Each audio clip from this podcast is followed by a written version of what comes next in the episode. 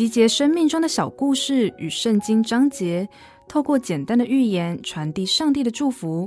您现在收听的是《心灵绿洲》。有一群狮子来自广阔的非洲平原，有一天被人抓进了动物园，不久又转卖到马戏团。他们知道自己曾是非洲草原上的万王之王，所以极力反抗。马戏团的人便将他们关进笼子，不提供他们食物和水。最后，狮子又饿又虚弱，驯兽员才打开门放了一块肉，一连给了三块，狮子都吃完了。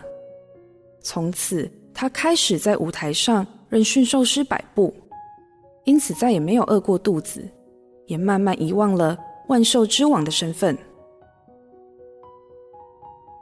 圣经关于人类所说的第一件事，就是我们是按照上帝的形象被造的。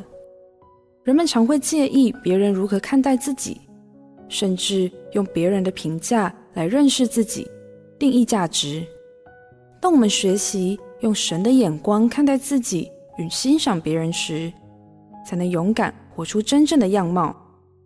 所以，不管你是狮子还是绵羊，都是上帝独一无二的创造。